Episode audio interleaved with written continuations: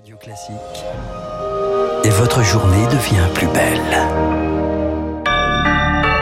Merci d'écouter Radio Classique. Il est 8 heures. La matinale de Radio Classique avec Renaud Blanc. Avec, euh, et avec deux grands titres à la une, vote ou 49.3, c'est l'heure de vérité au Parlement sur la réforme des retraites. Et puis, ce vent de panique sur les banques européennes, faut-il craindre un effet domino après le plongeon du Crédit Suisse en bourse? On en parle avec Wilfried Galland, spécialiste des marchés financiers.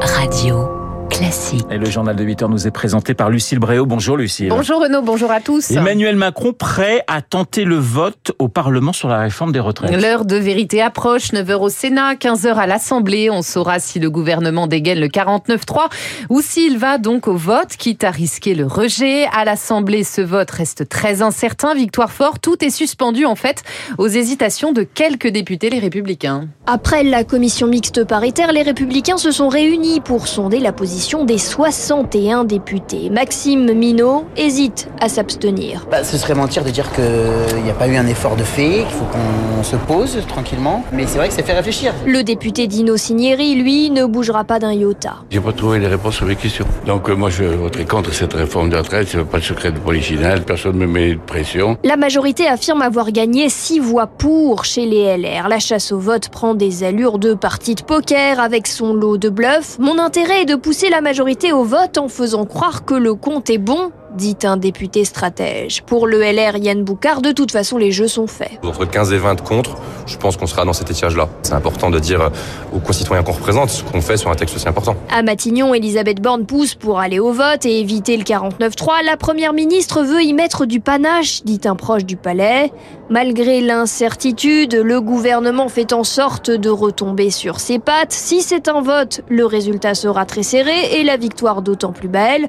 Si le 49-3 est inévitable, le gouvernement pourra dire on a vraiment tout essayé. Et ultime réunion cruciale à 8h15 dans quelques minutes à l'Elysée pour recompter les voix autour de la table Emmanuel Macron, Elisabeth Borne, les patrons des partis et des groupes parlementaires de la majorité et la présidente de l'Assemblée Yael Braun-Pivet qui devrait prendre part au vote, ce qui n'est pas le cas habituellement, signe que chaque voix compte. Les leaders syndicaux se retrouvent à midi et demi sous les fenêtres de l'Assemblée pour mettre la pression ce matin, dans le Parisien, Laurent Berger de la CFDT appelle une toute dernière fois députés et sénateurs à ne pas voter cette réforme. Et à Paris, euh, Lucille, le préfet de police veut faire le ménage. Il va réquisitionner des agents municipaux de la capitale pour ramasser les déchets, alors que la mairie de Paris s'y refuse. En ce dixième jour de grève des éboueurs, 7600 tonnes se sont accumulées sur les trottoirs. Il va falloir du temps pour tout évacuer, Charles Ducrot. Il va falloir au moins 4 à 6 jours pour tout ramasser selon la mairie de Paris à partir du moment où le personnel est réquisitionné.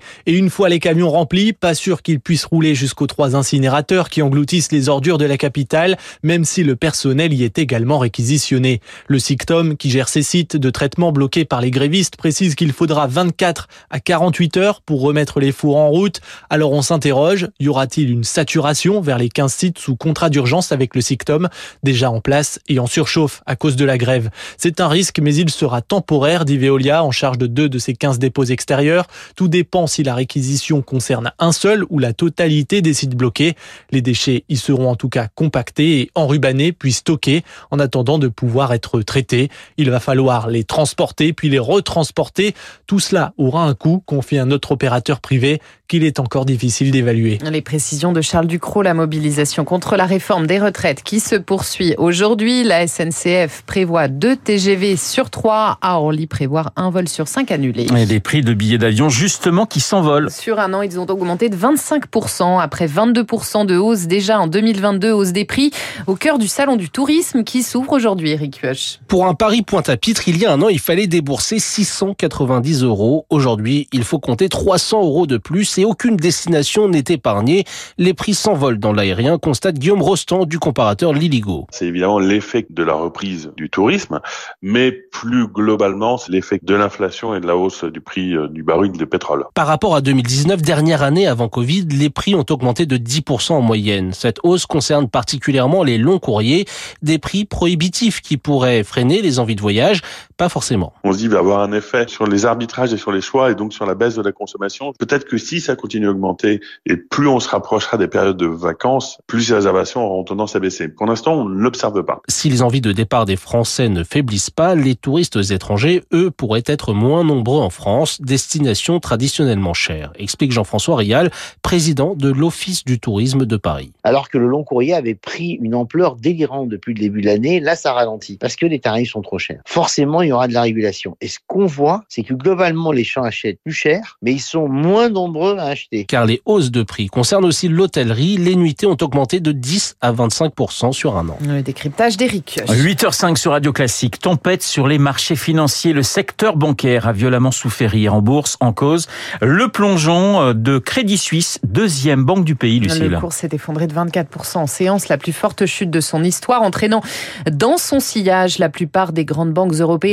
dont la Société Générale et BNP Paribas. Crédit Suisse qui a tenté de rassurer après cette journée noire en annonçant un emprunt à court terme à la Banque centrale du pays, mais la fébrilité est bien là. Bonjour Wilfried Galland.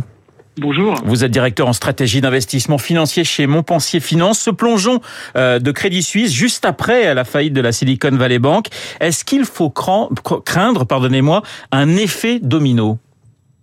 Bah, Je pense euh, on vient de se rendre compte sur les marchés que l'ambiance avait changé pour les banques. C'est-à-dire que on pensait que la hausse très rapide qu'on a connue depuis euh, un an à des, taux d'intérêt, finalement, ça se passait bien et c'était très bien absorbé. On se rend compte que bah, il y, a, des effets et que les acteurs qu'on considère comme étant les plus fragiles, et c'est vrai que Crédit Suisse euh, est traditionnellement la banque qui depuis deux ans accumule un petit peu les déboires, eh bien concentre euh, euh, les, inquiétudes.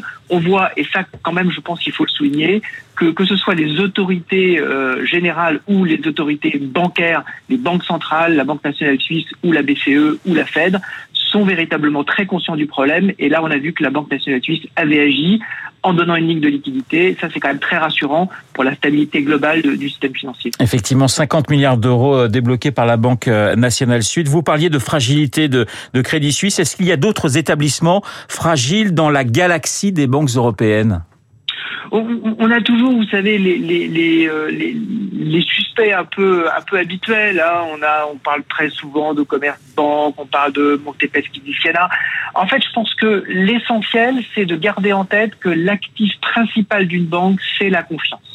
Et effectivement, toutes les banques qui ont subi des problèmes dans le passé, que ce soit de management, que ce soit de ratio bancaire, que ce soit de fuite à un moment donné de, certains de leurs clients, euh, eh ont euh, aujourd'hui euh, concentré sur elles une espèce de halo un peu négatif, qui est parfois un peu irrationnel. Et donc, il faut prendre en compte ces éléments-là, ne pas les surestimer et surtout vérifier que tout au niveau de la régulation est fait pour conforter à la fois les données euh, qui sont des données strictes et également la, capacité d'agir si nécessaire. C'est ce qui est fait aujourd'hui. Et pour l'instant, on va dire que les mesures qui sont prises sont de très bonnes mesures. Oui, Wilfried Galland, est-ce que dans ce qu'on observe ces derniers jours, il faut craindre un scénario qui pourrait ressembler à, à la crise financière de 2008 qui est encore dans toutes les mémoires? Oui, alors effectivement, à chaque fois qu'on parle banque, euh, ratio, on a beaucoup de fantômes hein, qui tournent autour de nos têtes. La situation est quand même très différente. D'abord, euh, en Europe, les banques sont à peu près trois fois plus capitalisées qu'elles étaient euh, en 2008. Euh, donc là, véritablement, le système a été largement consolidé. Euh, la, supervision est uniforme en Europe. Elle concerne toutes les banques au-dessus de 30 milliards d'euros d'actifs, c'est-à-dire véritablement tous les acteurs financiers. Il faut savoir qu'aux États-Unis, les banques qui sont très régulées, c'est au-dessus de 250 milliards hein, de, dollars. Donc, on, a véritablement la sensation en Europe et la certitude d'avoir euh, la, une, un système qui est solide. Euh, néanmoins, ce qui change véritablement, c'est que l'environnement, une fois de plus, de taux d'intérêt a changé. Et donc, il va falloir que les banques centrales, on a une réunion très importante de la Banque centrale européenne aujourd'hui, en prennent, euh, prennent la mesure de ces changements et peut-être, euh, pourquoi pas, décident d'aller peut-être un peu moins vite dans leur hausse de taux, de faire peut-être une pause, d'évaluer la situation pour permettre à tout le monde et à tous les esprits de se calmer un petit peu, comme disait euh, hier notre ministre des Finances. Il est important que le calme et la rationalité reviennent sur ces marchés. Donc, si je vous résume, Wilfried Galland, euh, pas encore d'inquiétude, mais quand même encore beaucoup, beaucoup de prudence. Il faut de la vigilance toujours dans le système bancaire. Quand on a des inquiétudes, ce n'est jamais anodin. Et donc, euh, il faut effectivement avoir surveillé ce, ce, ce, système comme le lait sur le feu. On dit toujours, hein, c'est il y a il y a énormément de d'interactions de, dans le système bancaire. Tout est important et euh, l'avantage c'est qu'on a également beaucoup appris de la crise de 2008, c'est-à-dire le, le manuel de gestion de ces crises. En fait, on l'a.